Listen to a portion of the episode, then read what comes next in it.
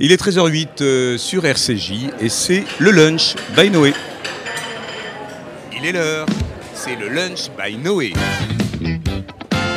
L'émission sur la jeunesse juive engagée proposée par l'Action Jeunesse du Fonds social juif unifié. Retrouvez nos chroniqueurs Philippe Lévy et Jonas Belaïch pour une heure dédiée à l'engagement. De l'engagement, toujours de l'engagement. Et je crois que nos jeunes euh, mouvements de jeunesse militants euh, en ont, on, on en fait preuve hier, hein, en battant le pavé de la place du Troca à Paris, mais, mais pas seulement. Ils étaient Non, aussi dans toutes, Marseille, Lyon, euh, Deauville. les, dans toutes les capitales régionales. Je vais vous présenter nos euh, invités et notre chroniqueur. Bonjour. Qui, qui était, c'était le reporter d'ailleurs. Tu vas nous raconter un peu les slogans et, euh, et ce que tu as pu entendre, hein, prendre le pouls de cette. euh, alors, on était 20 000, hein, on était 20 000 à Paris. Et puis euh, quelques autres milliers euh, à Lyon, à Nice, à Marseille, à Toulouse, et c'est allé même jusqu'à Tel Aviv euh, et Jérusalem. Une manifestation sur laquelle on reviendra dans le menu euh, de ce lunch, menu toujours roboratif, avec aussi un portrait, Jonas, d'une jeune volontaire en service civique, Inès. Inès Friedman, qui est au service civique au DEJ et qui a un super projet pour l'inclusion de- d'enfants aux besoins spécifiques, les sourds et malentendants. Voilà, vous restez avec nous pour la deuxième partie. Et dans cette première partie, on va parler à quelques encablures euh, des colos de cet été, eh bien des préparatifs, des coulisses, de ce que j'ose dire, euh, de, ce, de ce que j'ose appeler la grande générale, finalement, une forme de, de répétition générale, avec Annie Cohen. Salut Annie, directrice Salut Philippe. de la Chaumière de Saïr. Ah, bonjour, bonjour Jonas. Salut. Un vrai pilier de la Chaumière. hein. Ah oui, une ancienne. Euh, Voilà. Ben, c'est bien parce que tu vas nous faire part avec nos auditeurs de On justement t'a de parlé de jeunes, là, euh, on n'y est pas. Bon, on n'est pas filmé là, mais euh, non, tu es toujours aussi pimpante. Merci. Et euh, tu travailles bien sûr avec un chaliard. Oui, bien sûr. On salue. Absolument. Ilan Goren, qui est notre chaliar, euh, venu d'Israël euh, depuis un an et demi déjà. Et c'est une première, je crois, sur ce studio. Euh, c'est un collègue, donc le tutoiement est de rigueur. Si tu le permets, il s'agit de Fabien Azoulay, le directeur des solidarités du Fonds social juif unifié. J'adore ce pluriel. Oui, bah, bonjour euh, Philippe, bonjour Jonas, merci. Alors, qu'est-ce que cache ce, ce pluriel, ce, ce mot dont on parle beaucoup et qui, euh, quand on entend Fonds social juif unifié, a forcément une résonance particulière? On va commencer par toi, Fabien. Euh, alors, pourquoi on parle de colo et de solidarité? C'est que vous nous voyez venir. On va aborder notamment les publics, les publics, les familles et notamment ces, ces nouveaux bénéficiaires dont on parle beaucoup, les classes moyennes celles qui ont trinqué hein, pendant cette crise, hein, avec des pertes de revenus, avec euh, effectivement ces restaurateurs, ces indépendants, ces auto-entrepreneurs euh, bah, qui bossent pas depuis un an. Même s'il y a eu quelques aides, bien dans la bonnette, Annie, euh, ce sont notamment des bénéficiaires qui viennent vers nous, si j'ose dire, pour nous demander la première fois de les accompagner, de les aider pour que leur euh, progéniture aille en colo. Oui, et euh, tout à fait Philippe, je pense que pour le coup le S final, le S final de solidarité, il prend son sens, c'est-à-dire que on a une vision euh, qui peut paraître globale de la solidarité en se disant bah tiens on va aider euh, les personnes en difficulté, on va aider les personnes en situation d'isolement. Euh, mais il faut voir que la solidarité, c'est aussi dans des moments imprévisibles. Alors imprévisible, ça fait un an, plus d'un an que, dure cette situation. Néanmoins, c'est vrai qu'il y a des nouveaux publics qui arrivent. Ces publics sont des publics qui ne sont pas habitués euh, à la question de la précarité ou pas nécessairement habitués. Euh, c'est triste à dire, mais malheureusement, il y a aussi des publics qui sont habitués. Euh, et donc, ils n'ont pas forcément hum, l'intention en premier recours de- de- d'aller voir des associations pour dire, ben voilà, on a l'habitude de faire partir notre enfant ou nos enfants en vacances et cette année on pourra pas.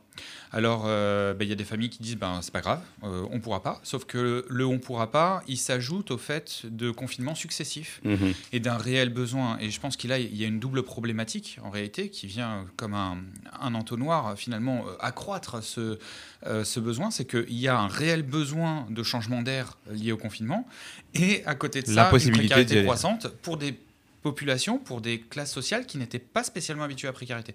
Donc je pense que là, effectivement, la question de solidarité au pluriel prend tout son sens parce que ça nécessite de penser, de repenser euh, l'action sociale à destination de nouveaux publics. Alors on y vient justement, on va revenir sur ton parcours qui est quand même très, très éloquent, un parcours euh, marqué par le social évidemment, et puis aussi par euh, quelques humanités, ça on, on- on y reviendra pour apprendre à te connaître. Alors voilà, quelque chose qui résonne, Annie, Euh, on va revenir un peu, un rebours sur cette année qui a été très très compliquée, et pour euh, les professionnels du secteur, d'écolo, de l'animation socioculturelle. On s'en souvient encore, on en a beaucoup parlé ici, une valse des protocoles sanitaires, on y va, on n'y va pas, des restrictions. Un été quand même euh, sous haute surveillance qui a permis Jonas de faire partir l'été dernier 12 combien de 000 gamins? contre d'habitude 15 000 enfants dans Ce les qui était pas mal. Ce qui est pas mal. On a eu le meilleur taux euh, d'Europe. euh, peut-être même de- du, du monde, parce qu'on a pu, les États-Unis avaient tout annulé, et nous on a réussi parce que les mouvements ont été très volontaires d'abord, et qu'on a, on a tout fait pour les accompagner financièrement, psychologiquement, dans les formations. On a réussi à quand même ce que, à ce que 12 000 enfants puissent partir en colonie de vacances l'année dernière. Et quand on dit on, c'est l'action jeunesse du Fonds social qui va travailler main dans la main avec le département de Fabien Zoulet, donc le département social, pour permettre des synergies, euh, notamment dans l'accueil de ces, de ces nouvelles familles. Alors Annie, Oui. petit résumé des épisodes précédents. Tu nous parlais hors antenne d'essoufflement, d'usure, de fatigue. Mais Oui. comme on te connaît bien, euh, tu te réarmes avec beaucoup d'optimisme. Comment vous appréhendez, comment vous abordez euh, les, euh, les Mahanais, l'écolo de cet été? Alors, cet été, on, bon, déjà là, on est très optimiste. hein. On pense vraiment qu'on pourra faire partir les enfants et j'espère qu'on pourra en faire partir un maximum. L'année dernière, déjà dans le, le pic, après un confinement vraiment très dur, on a réussi à sortir des colos. Donc, je pense que cette année, euh, on, on y arrivera aussi. On est, on est déjà plus préparé parce qu'on connaît déjà euh, comment s'y préparer, tout le côté sanitaire euh, qu'on a l'année dernière dû improviser. Vous avez beaucoup appris, me disais-tu, justement de la mise en application, de la mise en œuvre de ces protocoles, de ces distances dites barrières mais protectrices finalement. Vous en êtes bien sorti l'été dernier d'ailleurs avec les Nous, visières, les masques, les, les solutions hydroalcooliques? Absolument. Alors l'été dernier, on s'en est vraiment bien sorti. On a eu zéro cas dans nos colos. On a dû, euh, grâce à votre aide, acheter beaucoup de matériel, euh, que ce soit des masques, du gel, euh, employer du personnel en plus pour nettoyer et tout le temps désinfecter. Les enfants ont joué le jeu, les enfants sont formidables et je pense que cette année, ils sont malheureusement déjà vraiment habitués aux masques parce que déjà l'année dernière, ils ne le mettaient pas à l'école depuis la rentrée, ils, l'ont ils le mettent. Donc maintenant, je pense qu'ils sont vraiment habitués, ils ont ce geste, euh, ce réflexe. Après le déjeuner, remettre leur masque. On le voit déjà même dans notre local quand on a eu les quelques activités euh, qu'on a pu ouvrir cette année, qui ont été rares. On a pu sauver un, un pourri. Oui, c'était un pointillé. Hein, Ah oui, c'était en pointillé. Ça, c'était plus dur, je pense, que le premier confinement. Alors- le confinement, euh, le deuxième a été plus dur. Et le troisième, on est vraiment dans le- l'essoufflement. Et vous avez quand même hâte voilà, de renouer avec le, le plein air, les loisirs. Juste pour nos auditeurs, euh, un petit récap aussi sur justement ces protocoles qui tantôt ont permis les accueils collectifs de mineurs. Mineurs, sans hébergement, et seulement à l'extérieur, après que le sport, après plus du tout. On en est où, moment. Jonas, aujourd'hui? À, ce- à cette heure, euh, il est encore interdit d'organiser Interdit. des accueils Dans- collectifs. Dans des locaux, exactement. On peut aller dehors, mais même dehors, c'est très compliqué. Il commence à peine à faire beau maintenant. Mais quand en décembre, en février, on nous permettait d'être dehors par moins 15, bah, il n'y avait personne. Mais Ce qui était dehors, normal. à 6. À 6 seulement, bien sûr. Donc c'est très compliqué. Donc en gros, les activités de Bon Jeunesse régulières ont stoppé, mais pas seulement chez nous, hein, dans toute la France. Et on espère avoir euh, la même facilité pour l'été qu'on a eu l'année dernière, en espérant qu'il n'y ait pas plus de protocoles plus compliqués à, à mettre en place. Alors, les organisations qui sont partie prenante hein, de ce collectif euh, Noé pour la jeunesse, beaucoup d'échanges, euh, beaucoup de programmation commune, mais aussi euh, des inquiétudes qui sont partagées et de la mutualisation de, de bonnes pratiques.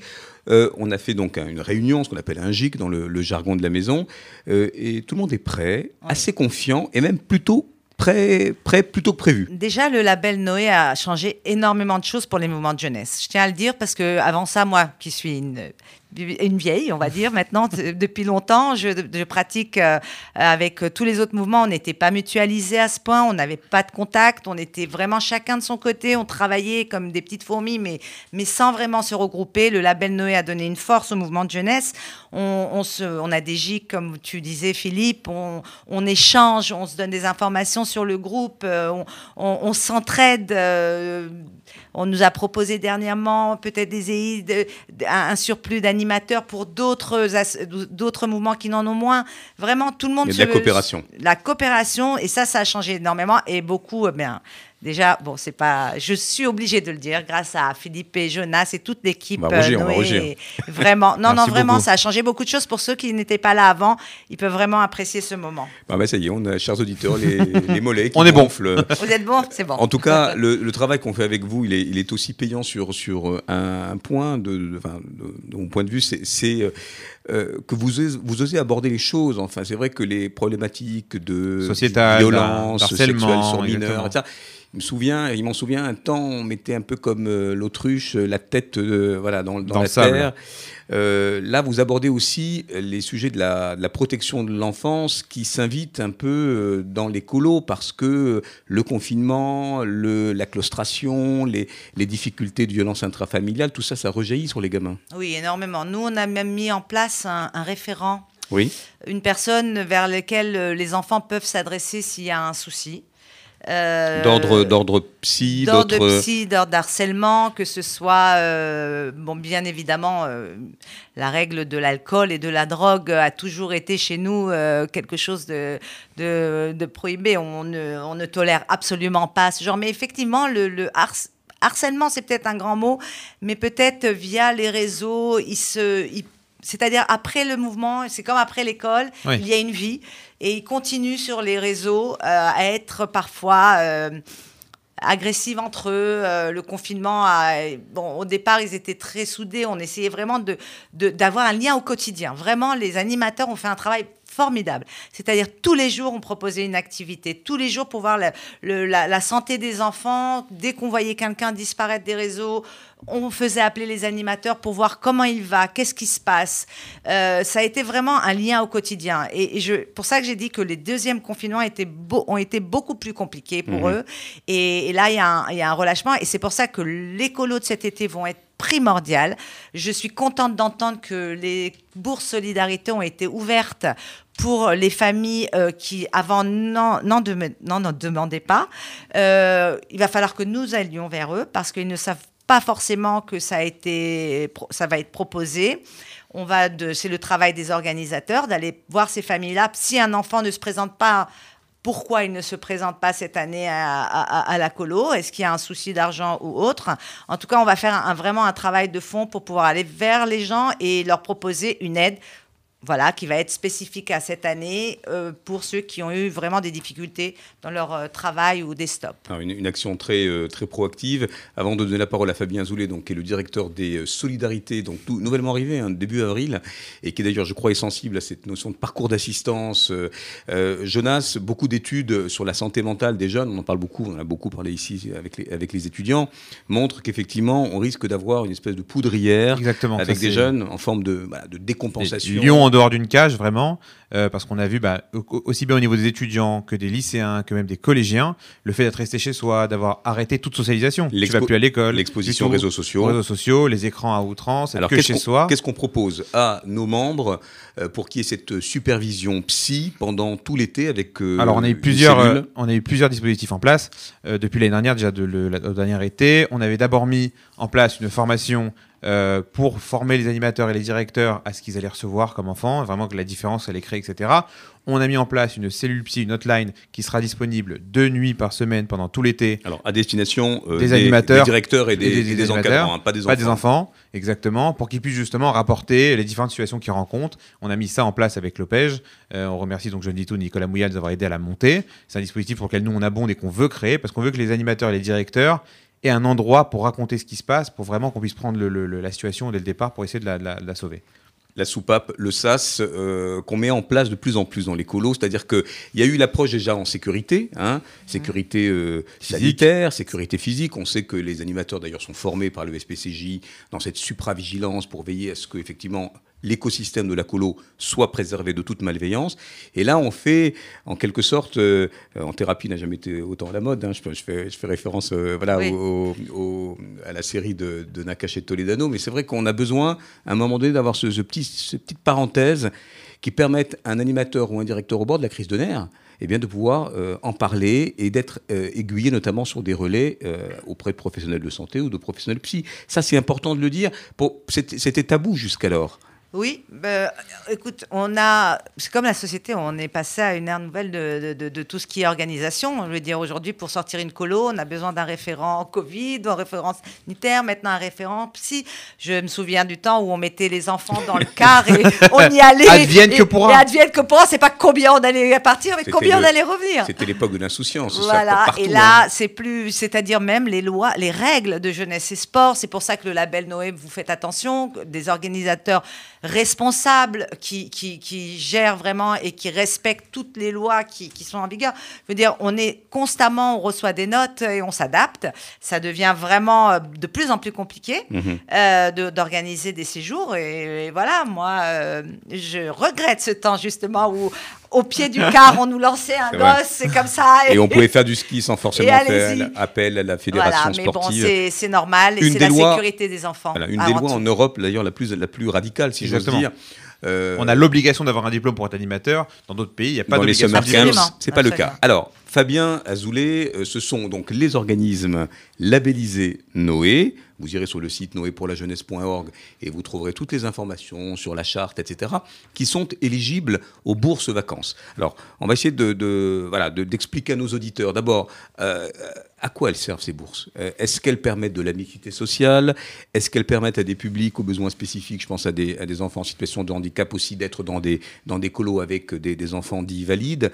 En quoi finalement euh, le, fait de favoriser l'accès à des familles assez à ce formidable écrin euh, des, des colos très sécurisantes hein, d'un point de vue physique et, et affectif Ah oui, oui, maintenant, euh, c'est vraiment de- très des séjours de la communauté. En quoi ces bourses, elles sont un, un sésame indispensable euh, pour que, euh, eh bien, on gagne la confiance des parents? Alors, effectivement, tout d'abord, il y a cet écosystème euh, regroupé sous le, sous le label Noé. Cet écosystème, il permet de voir que les organismes de jeunesse, de vacances, se regroupent autour de, chartes, autour d'un engagement, d'un projet pédagogique euh, qui, tout en étant spécifique à chaque, à chaque, euh, à chaque organisme, vise quand même l'épanouissement de l'enfant dans le cadre d'un projet euh, donc, euh, au- autour du judaïsme, alors plus ou moins selon les, les- selon les organismes, mais en tout cas avec cette volonté euh, très forte de pouvoir permettre à chaque enfant qui le souhaite de partir. En tout cas, si jamais un enfant ne peut pas partir, il ne faut pas que ce soit pour un problème d'argent. C'est-à-dire que s'il y a une inadéquation avec le projet pédagogique, si on préfère tel euh, organisme à tel autre, etc., pourquoi pas Mais qu'un enfant ou une famille qui souhaiterait que son enfant s'épanouisse dans un cadre de vacances ne puisse pas partir à cause d'un problème financier, fondamentalement, c'est un problème qui doit interroger toute notre communauté. Euh, Annie, juste un mot, euh, les bourses ont été décisives à un moment donné pour des familles. Ça a Ouh. été un levier incitatif pour euh, choisir ta colo plutôt qu'une autre ou de ne pas y aller du, Euh, du tout? non, Non je ne pense pas qu'on choisisse une colo plutôt qu'une autre pa- par rapport aux bourses, parce que comme vient de, on vient de dire, ça, on a chacun notre identité. Je pense que les gens se rejoignent autour d'un projet pédagogique, ça c'est évident. Mais les bourses, bien évidemment, ont aidé des familles. Nous, en tout cas, à la Chomera de Saïr, il n'y a jamais eu un enfant qui n'est pas parti en colo Mhm. pour cause d'argent. On se débrouillait même avant les bourses. On faisait des, des récoltes d'argent. Les enfants vendaient des gâteaux. Mais aujourd'hui, étant donné que cette année, nous n'avons rien pu faire, ces bourses arrivent comme un sésame. C'est tellement important. On aurait, effectivement, cette année, on se serait retrouvé dans une situation où nous, on n'aurait pas pu aider les familles. Et ces bourses arrivent vraiment à point nommé. C'est vraiment très, très important. Et merci. Un indicateur peut-être sur le montant euh, saisonnier. Euh, D'abord pour rappeler euh, le leadership aussi du Fonds social, même si on n'a pas à s'en enorgueillir, puisque là il y a une vraie mission de, service public, sur la capacité non seulement de, favoriser l'accès de ces enfants à, à toutes les colos, hein, quelles qu'elles soient, en tout cas Labellisé. celles qui sont labellisées. Voilà, Noé, encore une fois la liste sur le, le site. Euh, c'est un, montant de quel ordre et comment, ça, et comment on peut y prétendre pour voilà, avoir un- aussi un petit, un petit cheminement euh, si vous êtes éligible Euh, On a bien compris que ce n'était pas les familles simplement ou strictement précaires, euh, c'est aussi des familles de, de classe moyenne. Euh, comment vous étudiez les dossiers? Voilà, quelle est la petite ingénierie de euh, cette procédure de bourse au Fonds social? Alors, ce qu'il faut savoir, c'est que le, on va dire un montant annuel, hein, c'est de, de l'ordre entre, entre 100 et 150 000 euros, donc c'est quand même pas négligeable hein, chaque année, avec euh, sur une problématique 2020 qui était une problématique plutôt de place aussi, hein, euh, globale sur le, comme le disait Jonas tout à l'heure, et puis cette année avec une problématique de euh, d'augmentation de demande, et puis d'aller chercher effectivement des publics qui n'étaient pas habitués à faire des demandes de bourse. Donc ça, c'est un premier point. Le, le deuxième point, je voudrais juste, euh, avant de répondre à ta question, Philippe, souligner un point qui me semble important, c'est c'est la collaboration. C'est-à-dire que le principe d'une bourse, c'est pas le fonds social qui vient et qui donne une bourse, c'est le fonds social donne une bourse euh, en partenariat avec l'organisme de jeunesse qui participe aussi, même aussi modiquement euh, soit-il, mais, mais même l'organisme de jeunesse s'engage. Qui met au pot, hein. Voilà, s'engage dans le fait d'accompagner les jeunes euh, qui n'ont pas forcément les moyens de partir. Et donc, du coup, nous, on vient en complément et on distribue voilà, des, des montants qui sont quand même, comme je vous l'ai dit, assez conséquents. Euh, ça signifie quand même une chose, ça signifie que les organismes du label Noé s'engagent aussi pour cette mixité dont on parlait tout à l'heure. C'est-à-dire que l'importance de la mixité sociale n'est pas simplement euh, de dire que c'est des gens, des enfants qui n'ont pas beaucoup d'argent, euh, qui vont partir avec des, gens, des enfants qui, qui seraient issus de familles qui auraient plus de moyens, mais c'est euh, la conscience intrinsèque que le projet pédagogique, il, il va, il va gagner en efficacité précisément parce que on a pensé rencontre. en amont cette mixité. Est-ce que c'est encore tenable, cette digue qui peut céder dans un contexte d'ultra-thématisation des colos, de colos qui misent beaucoup sur des activités dites de, consommation versus des colos un peu plus médianes qui vont aller renouer avec euh, des activités peut-être un peu plus un peu plus simples sans avoir à recourir justement à ces fédérations qui, qui coûtent de l'argent hein, quand on va on va faire euh, appel à un tiers. Est-ce que vous avez le sentiment que cette mixité sociale au sein des, des séjours de la communauté, elle est encore viable Ou pour le dire autrement, est-ce que dans une colo, Colo on, ghetto. Peut, on peut avoir voilà, des enfants du moins des enfants euh, un peu jeunesse dorée avec des, des, CSP comme parents et puis des enfants qui auraient euh, qui seraient venus quasiment dans la gratuité est-ce que ce est-ce que ce mix est possible euh, il va d'ailleurs dans le sens du vivre ensemble, euh, voilà, dont, dont, on parle souvent ici à Noé. Euh, Est-ce qu'on sent quand même la tension de colos qui vont augmenter leur prix, qui vont être à guichet fermé, qui ne réserveront pas de quotas, par exemple, entre guillemets, l'expression n'est pas très heureuse, mais pour des publics peut-être un peu plus déclassés Qu'est-ce que vous en dites? D'où l'importance, me semble-t-il, justement, de se regrouper sous, un, sous, sous ce label Noé, c'est-à-dire de dire on va tous ensemble euh, travailler sur, vraiment sur ce projet pédagogique, le, sur le sens, la question du sens. C'est-à-dire que, OK, euh, des, des, des, centres de vacances qui proposent euh, des activités diverses et variées qui, pour certaines d'entre elles, peuvent être onéreuses, pourquoi pas. Mais au final, qu'est-ce qui fait qu'un parent va envoyer son enfant dans un, centre de, dans un centre de vacances, un organisme de vacances? Il y a aussi une question, je pense, en tout cas, dans, dans, dans la communauté juive, une question du du sens, qu'est-ce qu'on va y chercher Et ce, qu'on va y chercher, c'est pas que du consumérisme, euh, même, si les, même si les activités sont très onéreuses, c'est pas que du consumérisme.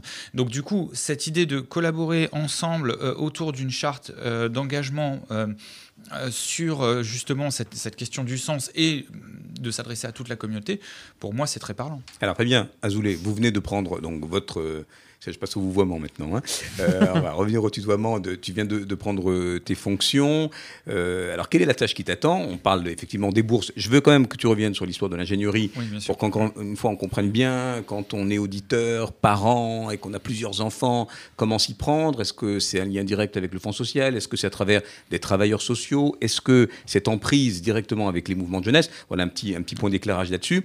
Alors, qu'est-ce qui t'attend dans ce formidable vocable social du Fonds social juif unifié. Et il faut dire que Fabien, qui a quand même pas mal euh, traîné ses guêtres hein, euh, dans le milieu euh, social, CASIP, la direction d'un EHPAD, dans le Sud, il a fait HEC, hein, les palmes académiques, euh, admissibles à la grecque. Enfin, euh, on a, on a l'honnête homme euh, au sens du, du 17e, c'est-à-dire vraiment. qui a celui, fait ses humanités. Voilà, celui qui a fait ses humanités, mais qui aussi a une approche très, très large et justement très imbriquée. C'est-à-dire que quand on parlait du parcours d'assistance, c'est pas la bourse, le petit Comme bout de la lorgnette. Derrière, ça amène le traitement peut-être plus lourd de famille, de problématiques de santé mentale. Est-ce que c'est un peu ça la musique de, de ta marque de fabrique pour euh, euh, ton mandat, si j'ose dire? Oui, alors il y, a deux choses. Il y a effectivement euh, ce que tu appelles l'ingénierie sociale, qui est très importante parce que ça, ce sont les travailleurs sociaux. Moi, je ne suis pas travailleur social de formation. Néanmoins, pour répondre à la question initialement posée, effectivement, quand les demandes de bourse se font, elles se font à travers l'organisme de jeunesse. Parce que, comme on l'a dit tout à l'heure, c'est un partenariat. Donc, euh, si c'est l'organisme de jeunesse qui s'engage dans un premier temps à euh, accompagner finalement c'est important le, de le rappeler. Le, départ, le, départ du jeune en vacances. On passe par la chômeur, on passe par le DEJ, on passe par Moanon, il faut, les faut, faut, faut, faut éviter pas. tous les citer, sinon on va, on va se prendre une avoinée, le Bnei Akiva, etc. Et d'ailleurs, euh, vous pouvez vous inscrire d'emblée parce que le, la procédure de bourse est mise en place, bien plus tôt que prévu d'ailleurs, Forte demande des parents, j'imagine. Oui, on l'a Pression déjà- des parents. On l'a reçu déjà, euh, le formulaire. Effectivement, on va accompagner les familles euh, parce que je suppose qu'il faut un peu regarder les dossiers avant de vous les envoyer et voilà, pour que ce soit équitable pour tout le monde. Je vais juste revenir sur l'histoire de la mixité de tout à l'heure. Mixité sociale, on parle. hein, sociale, attention. absolument. je pense que oui, elle est jouable. Je pense que c'est le travail des, des mouvements. Je pense qu'il faut absolument être euh, euh, clair avec le fait de, de, de- de l'anonymat des bourses, euh, de que l'enfant se sente complètement intégré et pas boursier. Et euh, voilà. euh, Pas affiché dès le début, quoi. Voilà. C'est un Et- enjeu et- éducatif. et ça, je déjà, pense que hein. ça, c'est l'enjeu éducatif de, de- des encadrants, de- des- des- mouvements, de faire en sorte que les enfants s'intègrent et de là viendra la mixité, la mixité sociale. Donc vous passez par votre organisme qui va vous expliquer toute la procédure. Et je reviens sur l'histoire du parcours d'assistant. Donc ce qui est intéressant aujourd'hui, on l'a vu avec la crise et ça l'a amplifié. On va euh, euh, voilà, avoir une petite intersection avec une famille qui amène euh, deux, trois enfants. Et on a des progénitures plus importantes, notamment euh, 6, 7 enfants, voilà, dans, dans des, des GAN Israël ou dans des centres aérés, parce qu'il faut que aussi ces enfants soufflent et cette, cette parenthèse d'oxygène. Alors, euh, à quel moment, par le truchement des bourses, on peut accompagner euh, une famille qui aurait des besoins autres de soutien scolaire ou des besoins euh, matériels dans une précarité. Comment, finalement, euh, la bourse peut amener à un dialogue qui fasse rentrer une famille dans la prise en charge sociale au sens le plus noble et le plus complet? Alors, c'est justement là qu'intervient le rôle du travailleur social, l'assistant social ou travailleur social, euh, qui, à partir d'une demande, mais ça peut être une demande de bourse pour, euh, pour partir en vacances, mais ça pourrait être potentiellement n'importe quoi d'autre, on va s'apercevoir qu'il y a des besoins qu'on appelle des besoins exprimés, puis il y a des besoins sous-jacents qui ne sont pas exprimés. Et euh, la, bourse jeunesse, finalement, la bourse pour partir en vacances, euh, c'est un bon moyen d'entrer en contact avec des familles qui finalement s'aperçoivent qu'à un moment donné, ben, ça coince pour, euh, pour faire partir les enfants en vacances. Mais euh, pourquoi ça coince? Est-ce qu'il n'y a pas d'autres problématiques? On a dit, par exemple, les problématiques de confinement peuvent créer une forme de, saturation au sein des familles, saturation psychologique, avec des, vraiment des problèmes psychologiques euh, forts. Euh, également, les enfants, en termes de sociabilité, mais, euh, c'est pas pareil quand on a euh, quand on vit une sociabilité euh, normale, mais que veut dire normal aujourd'hui On va on va se méfier de ce terme. Et euh, quand on, vit une année scolaire en permanence sous confinement. Donc en fait, la bourse en soi est certes un élément financier important pour permettre aux enfants de partir en vacances, mais c'est aussi un point d'entrée pour qu'ensuite une famille puisse être en contact avec un travailleur social qui va peut-être les accompagner sur d'autres problématiques. hein. De toute façon, les problématiques sont jamais euh, unifactorielles, elles sont toujours multifactorielles. Et, euh, et voir si effectivement on peut les accompagner sur d'autres problématiques. Sur, avec un aiguillage. Voilà, exactement, avec une orientation vers d'autres partenaires. ouais. Jonas, euh, on a dit que la protection de l'enfance s'inviterait, euh, tant bien que mal, enfin avec des gens quand même préparés, des, des webinaires, de la formation, de la sensibilisation. Alors, il y a, dans l'équation Madrir, enfant, Madrir, animateur, enfant, il, y a, il manque un troisième personnage, c'est le C'est parent. la- c'est les parents qui reviennent en, en force, comme disait Annie à l'époque, un parent pouvait arriver sur le quai de la gare en disant euh, Je l'ai pas inscrit, vous le connaissez pas, mais prenez mon fils et il partira avec vous trois semaines. Aujourd'hui, c'est vrai que les parents, et parce que c'est une évolution de la société en général, On parle beaucoup d'ingérence et Ouais, sont d'intrusion. beaucoup plus présents. Bah, D'abord parce qu'on a un ami avec nous tout le temps qui est le portable. C'est qu'aujourd'hui on peut être en colo, un enfant va juste tomber d'une balançoire, se blesser au genou. En général, les parents sont au courant avant l'animateur qui est à 2 mètres, qui est avec, qui est avec les Et là, c'est le enfants, téléphone arabe, c'est et qui n'a pas vu. Exactement. Ah, absolument. Donc, J'ai une tu- anecdote Il y a terrible. du, il y a, bah, vas-y, vas-y, vas-y. J'ai une anecdote terrible. Un jour, on est en colo, je, suis, euh, je me dirige vers le, le Khadar Ochel, le réfectoire.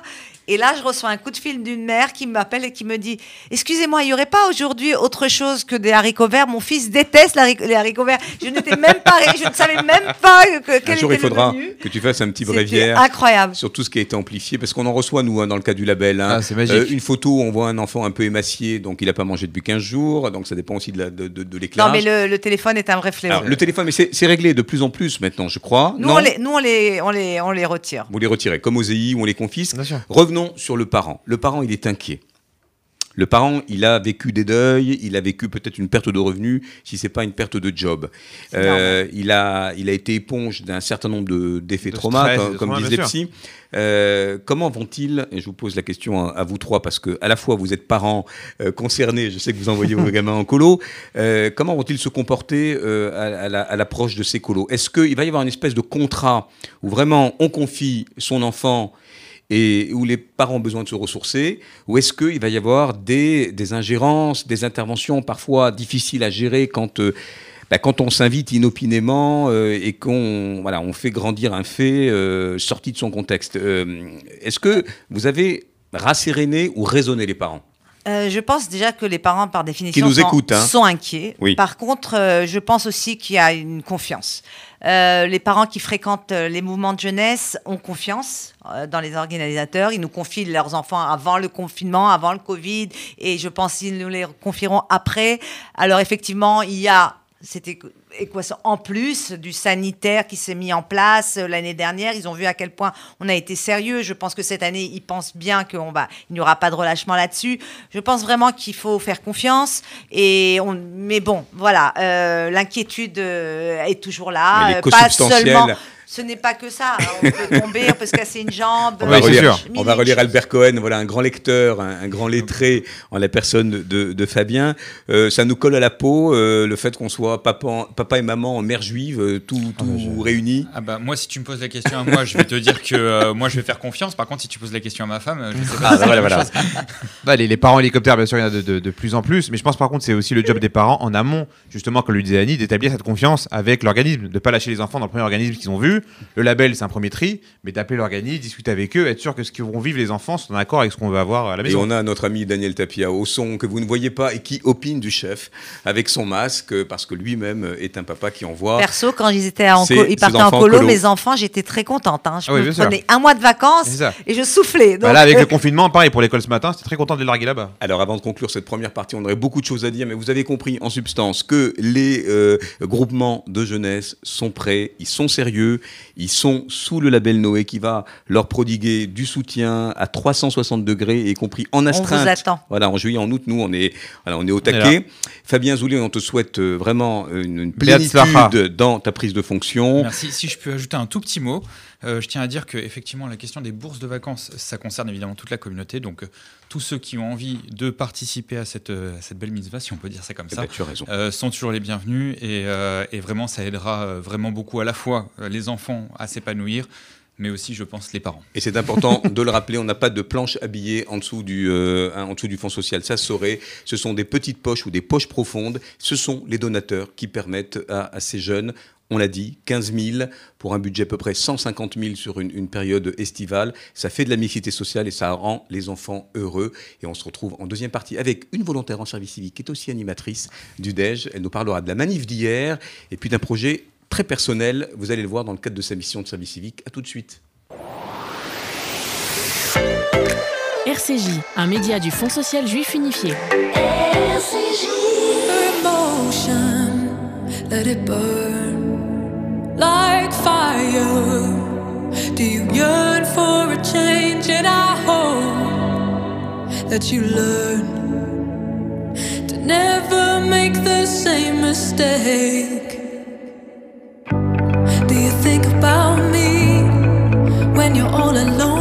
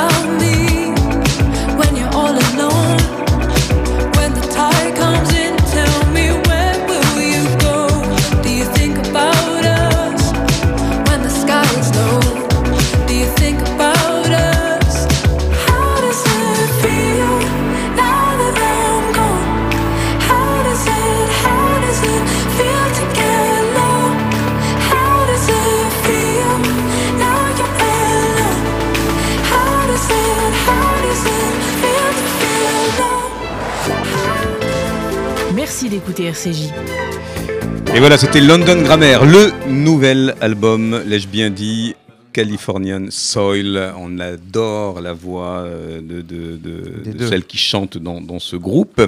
Et c'est la petite virgule jeunesse d'ailleurs, euh, avec Inès. Salut Inès Friedman. Salut Volontaire en service civique du DEJ, avec sa tutrice attitrée, Déborah Dahan. Salut Déborah. Salut tout le monde Garde à vous presque.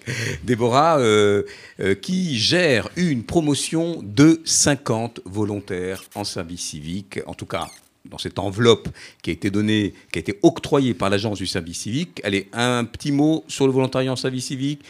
Alors, le, volontariat en service civique, euh, c'est un programme national euh, qui, euh, qui s'adresse aux jeunes de 16 à 25 ans et jusqu'à 30 ans pour les jeunes qui sont en situation de handicap.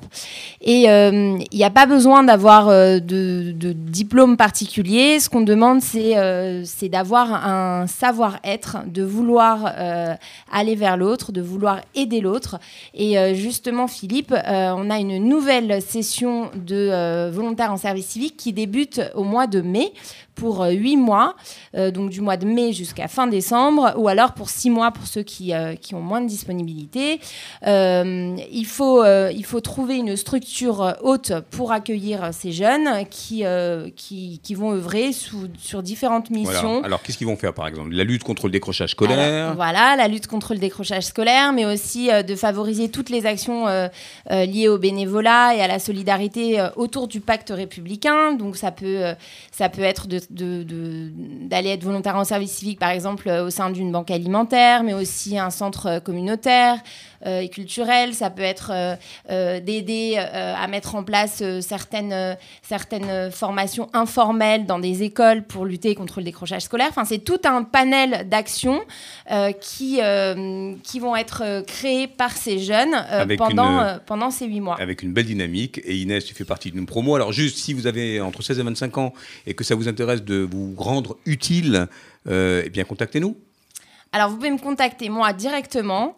Euh, L'adresse email Mon mail, d.dahan at fsu.org. D.dahan, D-H, D-A-H-A-N. Arrobase. fsu.org. Tu fais partie de cette belle promotion, Inès. Et dans le cadre de ta mission en service civique, eh bien, tu as proposé euh, à ta tutrice, mais aussi euh, à l'ensemble des- de tes collègues des mouvements de jeunesse, une action euh, sur l'inclusion. Alors, quand on parle de l'inclusion, souvent, euh, on, voilà, on parle de C'est très multiple. On parle autant, autant du handicap que des personnes qui auraient des identités diverses, etc. LGBT, etc. Toi, c'est sûr. euh, alors, sur un, un handicap euh, qui te parle, si Ouais. j'ose dire. Euh, tu peux nous en dire davantage? Alors, C'est dommage qu'on soit pas en vidéo parce que je t'aurais fait signer face caméra. euh, donc moi, je, mon projet euh, servira à inclure des enfants en situation de handicap, mais plus précisément euh, sourds et malentendants. Pourquoi j'ai choisi ce projet-là? Parce que ma mère est, est une sourde de naissance et mon père est malentendant. Et je sais que ça a été très difficile pour eux d'être, de, de, de s'inclure rien que professionnellement, professionnellement parlant ou autre. Et c'est pour ça que bah, moi, à mon échelle, euh, j'ai envie de, de faire quelque chose. Parce que je suis sûre qu'il y a plein d'enfants qui, qui rêveraient d'aller en colo et qui se voient une barrière euh, alors qu'il n'y en a peut-être pas forcément. Et justement, euh, moi, je cherche à, casser cette barrière en pouvant former à mon échelle. Et donc, c'est pour ça qu'on va faire une initiation à la langue des signes avec donc les animateurs, directeurs d'autres mouvements de jeunesse et mais, mais les services civiques. Inès, qui a 19 ans à peine et qui a une formidable maturité. Jonas, on parle beaucoup dans cette émission de euh, l'intégration euh, des enfants en situation de handicap dans les colos dites valides. C'est pas encore tout à fait pas ça. encore hein. ça. Pourquoi? Alors, même si effectivement, tout à l'heure, où on l'a- pas dit, on l'a pas dit tout à l'heure, c'est vrai qu'on a au Fonds social des bourses pour l'inclusion des enfants qui sont en situation de handicap. Spécifiquement, vraiment, il y a un budget réservé à ça, donc on peut le faire. N'hésitez pas à nous contacter sur le même formulaire et on pourra vous mettre en relation. Euh, là où ça coince, en général, c'est beaucoup une méconnaissance. Ça veut dire qu'on met sous le, chap- le- le chapeau handicap toutes les sortes de handicap, de l'autisme qui peut être très dur parfois à, comprendre quand on est en dehors de ce monde-là, jusqu'à justement quelqu'un qui va juste être entre guillemets malentendant. Et donc le fait de ne pas connaître ne serait-ce que la différence entre les différents handicaps et qu'est-ce que ça implique dans la gestion au quotidien, fait que ben, il y a peu de directeurs et peu d'animateurs qui vont sauter le pas et le faire. En général, ceux qui le font, c'est parce qu'autour d'eux, ils ont eu à vivre ça, c'est un peu comme le cas d'Inès aujourd'hui, et qui comprennent que le pas n'est pas si grand que ça à passer. Donc, à force de formation et d'apprentissage, je pense qu'on y arrive. Et nous, d'ailleurs, on, le met à l'ordre du jour de quasiment les deux derniers gigs qu'on a eu pour qu'il y ait de plus en plus d'activités avec, avec avec les, les les acteurs. Alors, il y a une problématique, euh, j'allais presque dire d'acceptation. C'est vrai qu'il faut former des animateurs, c'est c'est quand même une approche plus spécifique, euh, des, une approche aussi matérielle en termes d'accessibilité. C'est pas toujours hein, les, les- facile d'avoir des, Non, quand des c'est un handicap handicaps. physique qui demande par exemple un chariot, Voilà, des et donc, handicaps vraiment- moteurs. et que ça compliqué d'avoir accès partout, Une rampe. il faut une rampe, il faut des gens, etc. Alors même si on, depuis 2005, on attend que la loi euh, permette vraiment dans les, les établissements qui accueillent du public et notamment Que les, partout lieux de colo, que ça soit facilité. Euh, Est-ce que tu as le sentiment, Inès, euh, euh, d'aller vers un projet ambitieux, difficile Est-ce que dans ces ateliers, tu vas avoir du monde? Est-ce que tu as un peu sondé autour de toi? Euh, Alors c'est vrai que ça a l'air séduisant comme ça d'apprendre la langue des signes, un peu comme un autre langage, mais avec une application euh, quand même assez, assez opérationnelle, c'est de dire, ben, si on forme ces euh, jeunes animateurs comme toi, c'est dans l'o- l'objectif, dans le but de- d'avoir des, des- des personnes sourdes et malentendantes. Alors moi j'ai contacté beaucoup d'associations pour justement m'aider à, mettre en place mon projet. Et en fait, toutes les associations que j'ai pu contacter ne travaillaient pas avec les enfants. En fait, elles travaillaient avec des couples, euh, enfin elles étaient axées euh, soit pour donner des cours de Torah, enfin pour plein de choses, mais pas du tout avec les enfants. Donc ça, ça a été plutôt difficile pour moi déjà. Après, euh, au niveau de la formation, enfin déjà c'est pas vraiment une formation, c'est plus une initiation parce que Mhm, je suis pas, mhm. j'ai pas de diplôme. Et euh, euh, autour de moi, les gens sont très enthousiastes à l'idée de cette initiation. Mais après, à voir. Je pense que c'est plus à nous de, de faire un- une promotion dessus, enfin une communication dessus. Et je vois pas pourquoi ça, ça dérangerait. Après, euh, je pense que euh, il faut juste, comment dire, voilà, je pense qu'il faut pas les, les, sourds et malentendants, on a tendance à les, les catégoriser comme handicapés. Pour moi, c'est un handicap, bien sûr, mais euh, si par exemple, on n'a pas besoin, comme quelqu'un qui, qui aurait un retard ou qui serait autiste, il n'y a pas besoin d'une personne euh, formée sur le centre. Mhm. Euh, juste des animateurs qui connaîtraient la base de la langue des signes Mhm. serait amplement et qui suffisant. faciliterait leur intégration. Donc, Très, euh, très joli projet. euh, et il y en a plein d'autres. euh, Déborah, dans le cadre de leur mission de volontariat en service civique, des projets solidaires, des projets intergénérationnels. Est-ce que tu peux revenir quand même sur cette collection de témoignages pris en charge par les volontaires en service civique, euh, recueil de la parole des survivants en partenariat avec euh, le service Passerelle Alors, tout à fait. On a, fait, on a organisé euh, avec les volontaires en service civique un programme qui, qui, va être autour de témoignages de volontaires donc, qui sont très, très impliqués dans la, vie, dans la vie de leur pays, hein, parce que toutes leurs actions s'articulent autour du pacte républicain, comme on disait. Et ils sont allés voir des survivants de la Shoah et des enfants cachés pour connaître leur point de vue sur leur citoyenneté et pour connaître euh, leur, euh, leur, euh, leur vie de citoyen, notamment après la guerre. Comment s'appelle le programme? Euh, alors, le, le- le programme s'appelle À la vie citoyen Euh, et euh, on a déjà euh, diffusé un premier, un premier euh, épisode euh, à l'occasion du Yom HaShoah, donc il y a, il y a quelques semaines.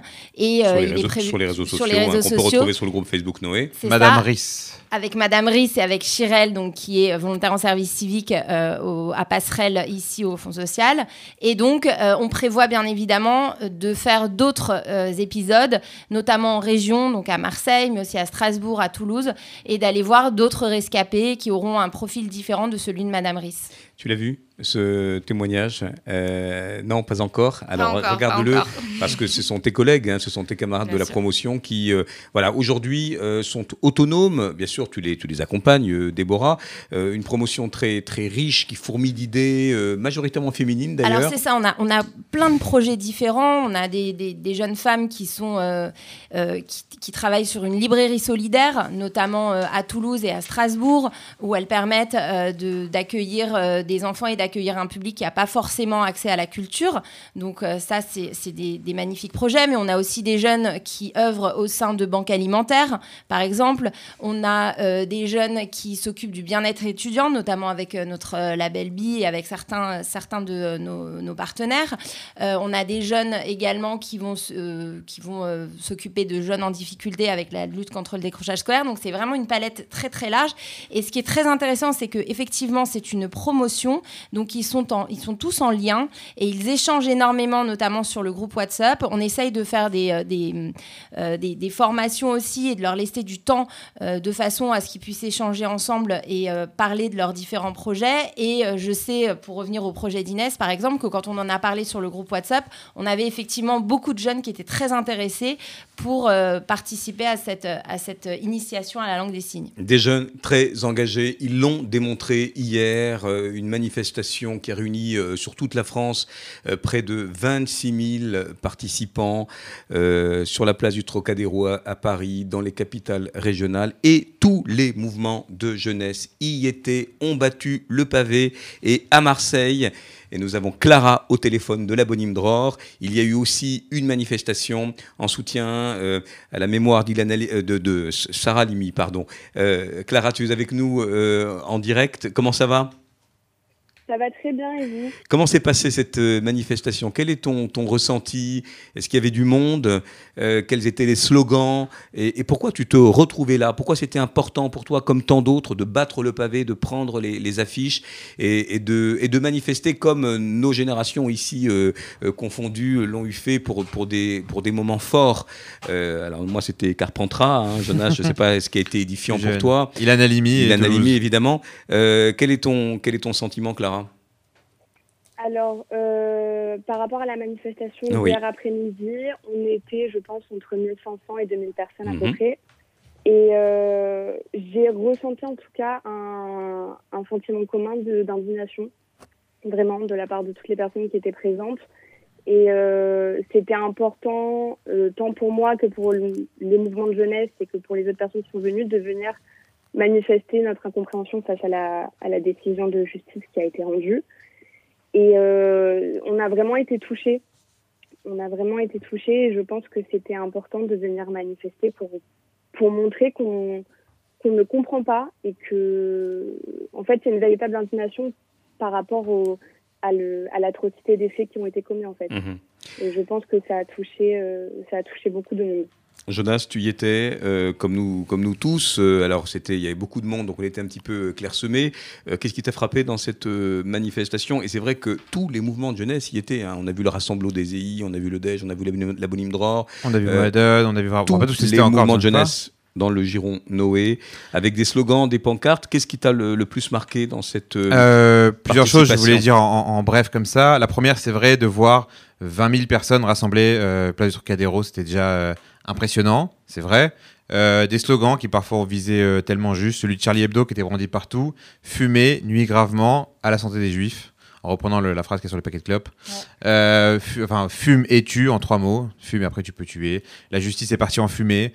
Euh, de voir beaucoup de jeunes qui avaient aussi euh, recréé des pancartes. Alors, Mhm. euh, parti- participer à des manifs, moi je l'ai fait, on le fait tout le temps, mais de, de réécrire des pancartes avec un slogan qui nous portait à cœur, j'ai l'impression que ça avait disparu avec les portables et, les, euh, et toute cette nouvelle génération. Mais non, ils avaient chacun leur, leur pancarte, le, le- le message qu'ils voulaient porter, il était là. On remerciera d'ailleurs le collectif qui s'est mobilisé, euh, euh, Julie Guez, Jonathan Béard, euh, Franck Lapiro, qui ont lancé cette mobilisation à travers toute la France et même en- Et en dehors de la France. Elikassabi, Philippe le exactement. graphiste, enfin le PEC, si vous le retrouvez sur les réseaux sociaux, PEK, avec qui a des- dessiné en live affiches des, des affiches exactement. Donc ça, c'était c'était assez fort. Après, c'est vrai, euh, même on se faisait la discussion, c'est de savoir est-ce que vraiment euh, on sentait, c'est vrai qu'il y avait beaucoup de gens dans la rue, mais c'est vrai que beaucoup de la communauté juive, est-ce que ou pas il y en avait autant? C'est la question qui reste en, en suspens Ça, après cette c'est le, c'est le sujet qui revient d'une manifestation à une autre. Inès, tu y étais aussi, Oui. Avec le DEJ à Paris. Euh, là aussi, euh, beaucoup de monde. C'était important. C'était une évidence pour toi d'y aller ou il y a eu des mots d'ordre de la part de votre responsable pour dire il faut en être ou euh, la question s'est même pas posée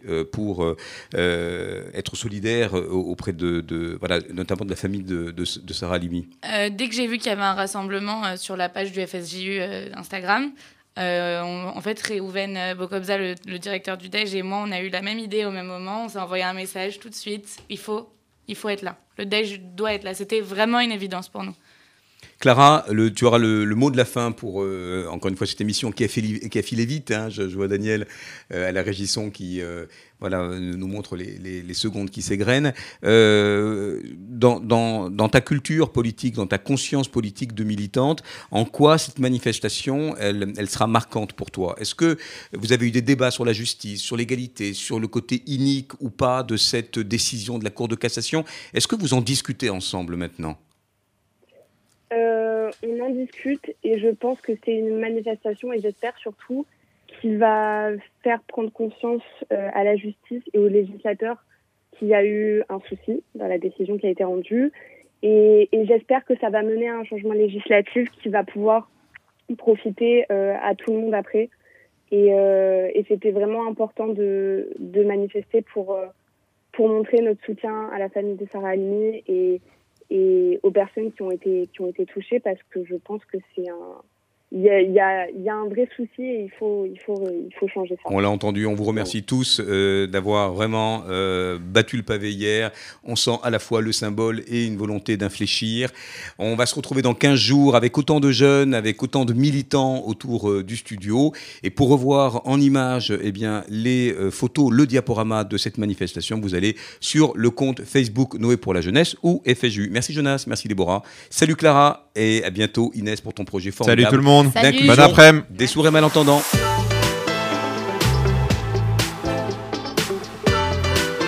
Retrouvez-nous 24 heures sur 24 sur l'application RCJ à télécharger gratuitement sur Apple et Android.